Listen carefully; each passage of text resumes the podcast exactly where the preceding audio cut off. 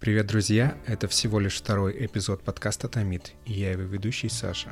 В этом эпизоде мы поговорим о том, что я условно назвал иудаизм «и».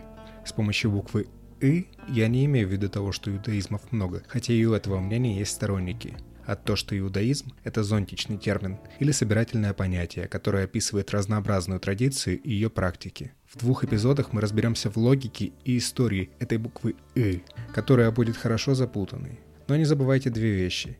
Первое. Я с уважением отношусь ко всем, обо всех я буду шутить и ко всем постараюсь относиться с максимальным пониманием. Второе, расшифровку эпизода и дополнительные материалы вы найдете по ссылкам в описании. Так что вам не важно запоминать все, о чем я расскажу. Плывите по течениям иудаизма и смотрите, куда они вас приведут. Этот эпизод записан при поддержке проектного гранта. Подкаст «Томит» — это проект-победитель грантового конкурса еврейской студенческой организации «Гелей», реализованном при поддержке Евроазиатского еврейского Еврейского конгресса и фонда «Генезис». Гелель – это крупнейшая в мире еврейская студенческая организация, занимающаяся культурными, образовательными и волонтерскими программами, ориентированными на создание среды, основанной на гуманистических ценностях еврейской культуры. Данный подкаст ориентирован на самый широкий круг слушателей любой национальности, пола, возраста и самоидентификации. Если у вас возникнут вопросы, то вы можете отправить их на e-mail tamid.podcast.gmail.com, оставить отзыв на Apple подкастах, написать в Твиттере или Инстаграме. Ссылки будут указаны в описании.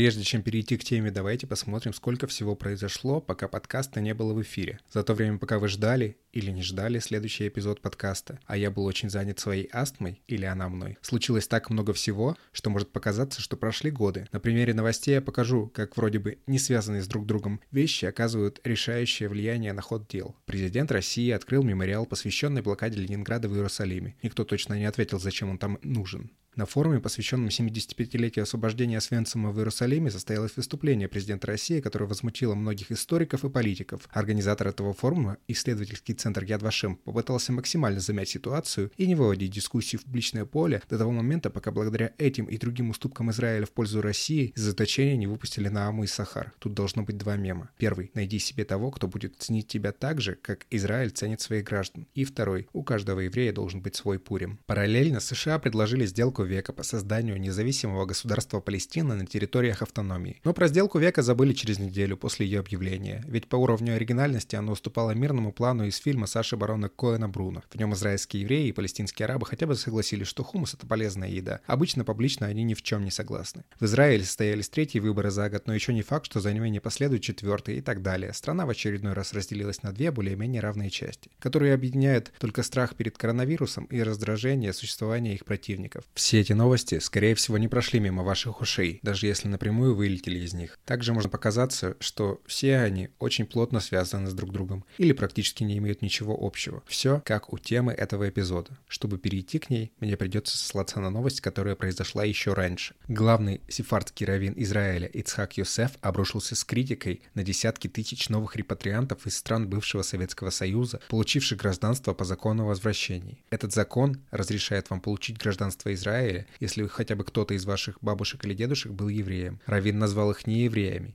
и даже больше, антирелигиозными коммунистами, которые голосуют против религии. Не знаю, сознательно ли он сделал это в День православного Рождества или нет, но и без этого заявления здесь нужно внести несколько пояснений.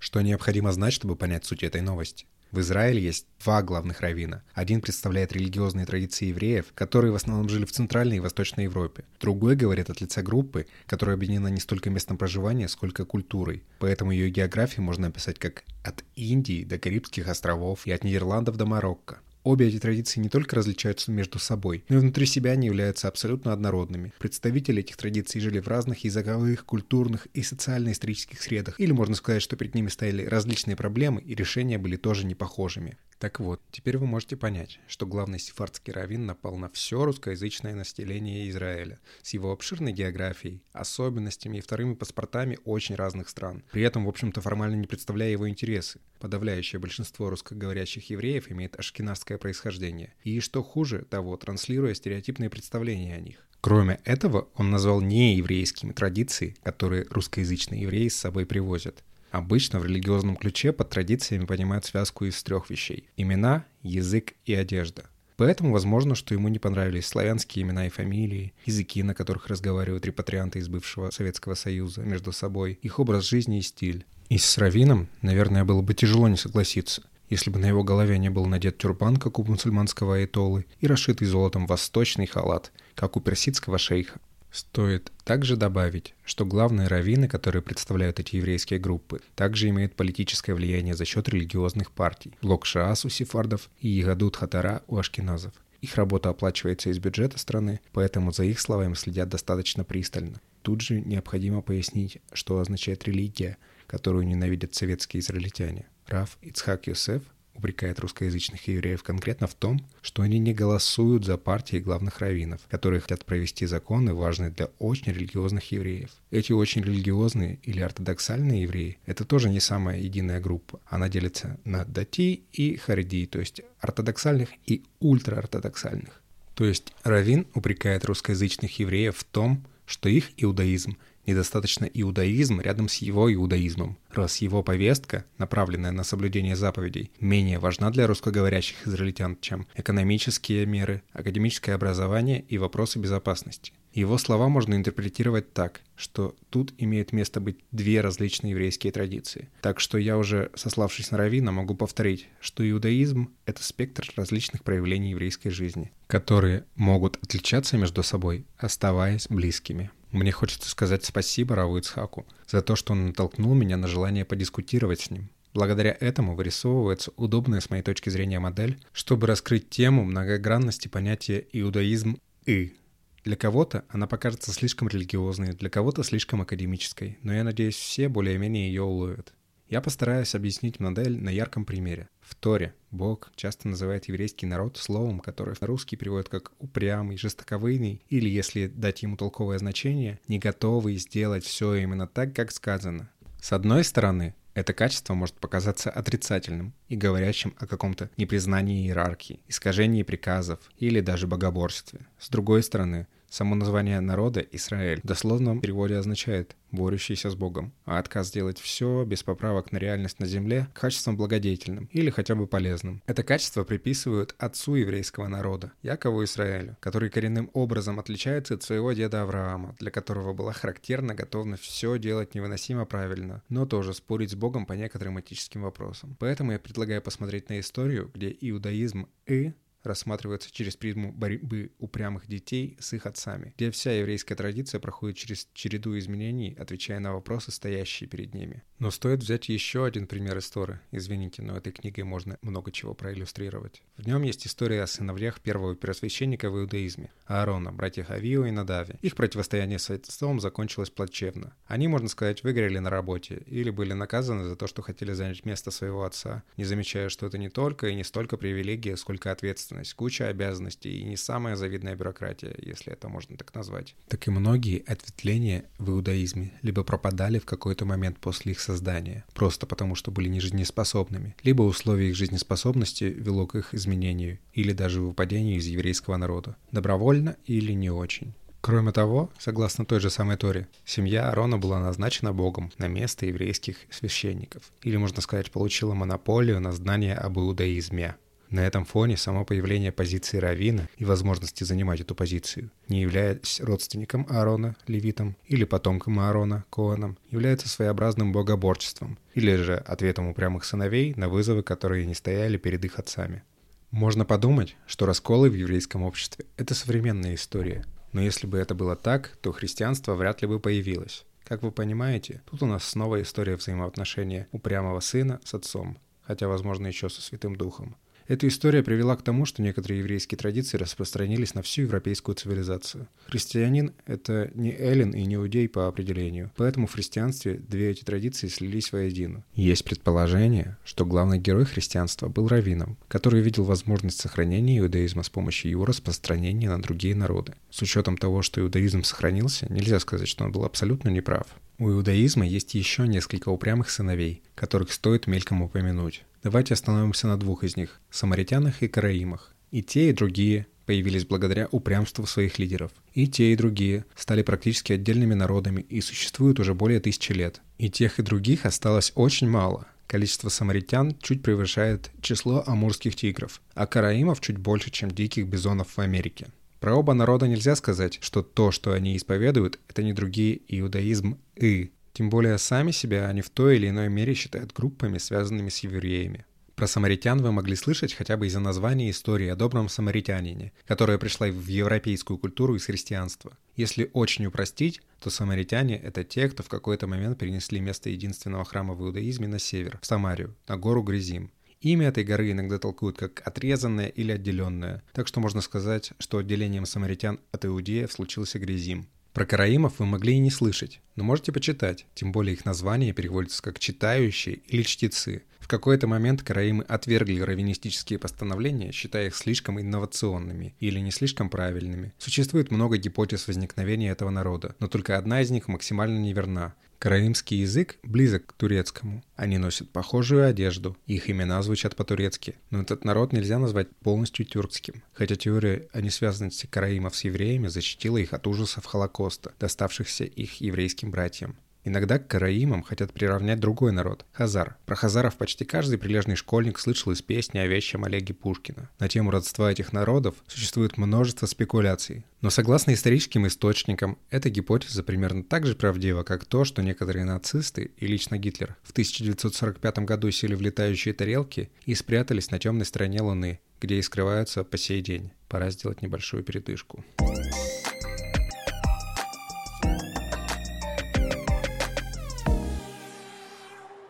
Вернемся с Луны в древнее еврейское государство. Тут стоит сказать, что даже древних еврейских государств в какой-то момент тоже было два – Израиль и Иудея. Опять разнообразие. Считается, что их захватывали несколько раз, и каждый раз часть евреев была вынуждена переезжать в плен или просто уходить подальше от центра страны. Первым был захвачен Древний Израиль. Исчезновение Древнего Израиля связано с одной из самых любимых сказок средневековых евреев – сказки о потерянных коленах Израиля. В этой истории рассказывается о еврейских семьях, которые переселились в далекую страну.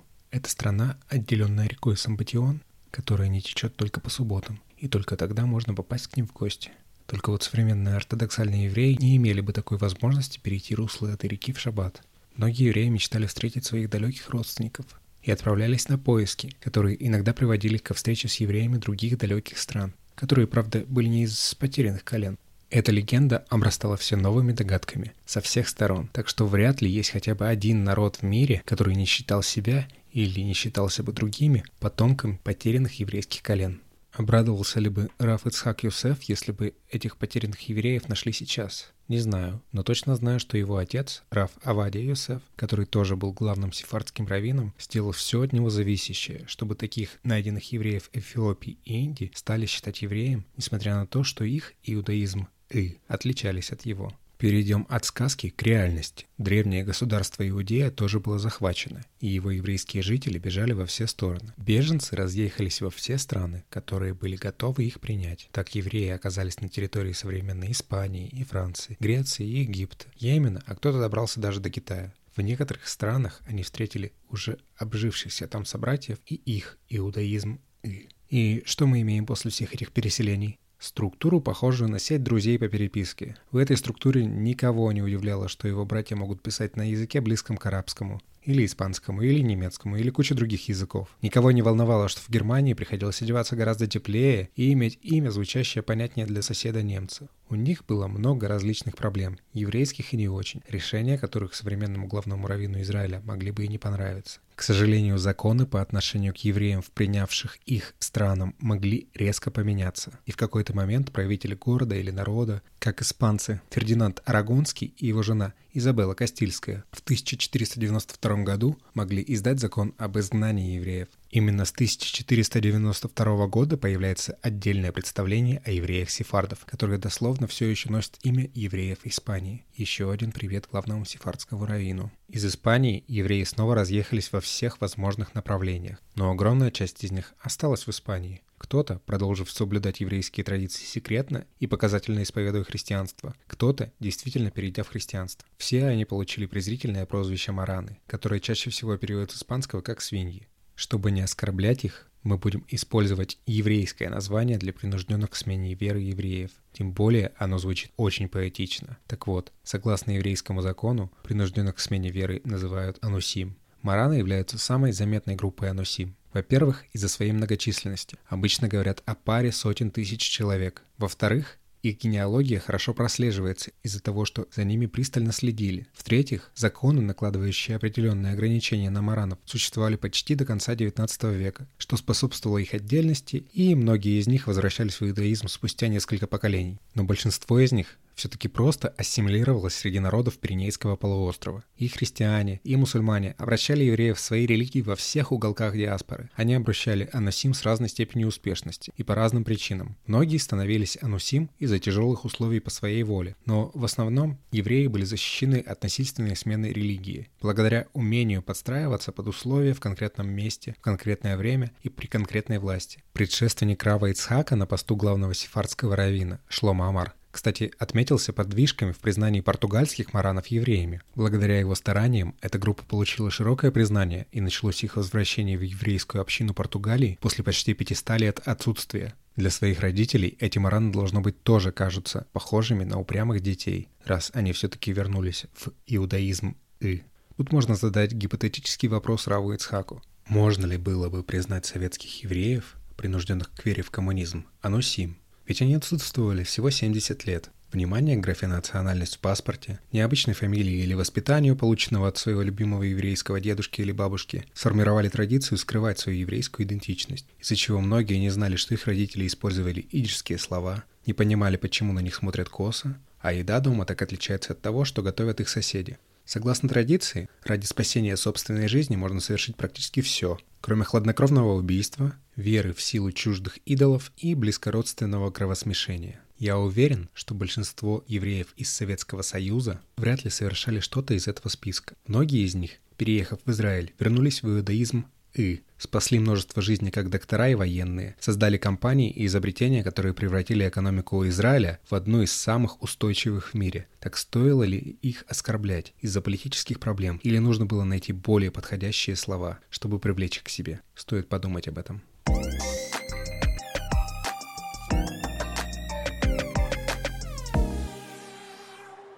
Если вы еще не забыли, в последний поворотный момент нашей истории евреи-сефарды были изгнаны из Испании и разъехались по всему миру. Что их отличало, так это сплоченность. Несмотря на внешние процессы, нельзя сказать, что евреи-сефарды стали дробиться на какие-то группы. Члены одной семьи могли жить на Корсике и в Салониках, Боснии, Стамбуле, Амстердаме и Гамбурге. Но эти отличия не ставили под сомнение то, что их традиции, в общем-то, являются одной. Можно сказать, что у каждого упрямого ребенка в сефардской диаспоре всегда был очень понимающий отец, который поддерживал интересы своих детей. Можно сказать, что сефарды проявляли свое упорство в желании помочь друг другу и добиться успехов в своем ремесле или бизнесе. Это балансирование помогло сефардам оставаться единой и заметной группой через 500 лет после событий, сформировавших их культуру. Может показаться, что я лично плохо отношусь к Равину Ицхаку Йосефу, а его слова оскорбили лично меня. Но я уважаю его должность и понимаю, что с ней не так просто справиться. К тому же, во-первых, за свои слова он уже может поплатиться, потому что в начале марта на него завели дело в дисциплинарном суде Израиля. Во-вторых, в условиях пандемии он обязал религиозных евреев носить с собой включенные телефоны на случай срочных новостей, связанных с их здоровьем. Совсем недавно он запретил устраивать службы в синагогах, а религиозные партии сделали совместное заявление о том, что постановления Министерства здравоохранения Израиля до конца пандемии по своей силе равны религиозному закону. На этом мы оставим его в покое и пожелаем ему молиться за израильских врачей. Давайте обобщим все, что я сказал в этом эпизоде. Иудаизм – это зонтичный термин. Еврейские практики и убеждения всегда были очень разнообразными, до такой степени, что это даже вызвало появление двух других мировых религий отдельных еврейских народов, например, самаритян и караимов, отдельных еврейских групп, которым пришлось насильственно сменить свою веру. Ну и главное, в истории не было такого момента, чтобы не появился еще один упрямый еврейский ребенок, который бы не развил или не изменил традицию своих родителей. Этот эпизод затянулся, но у него будет продолжение.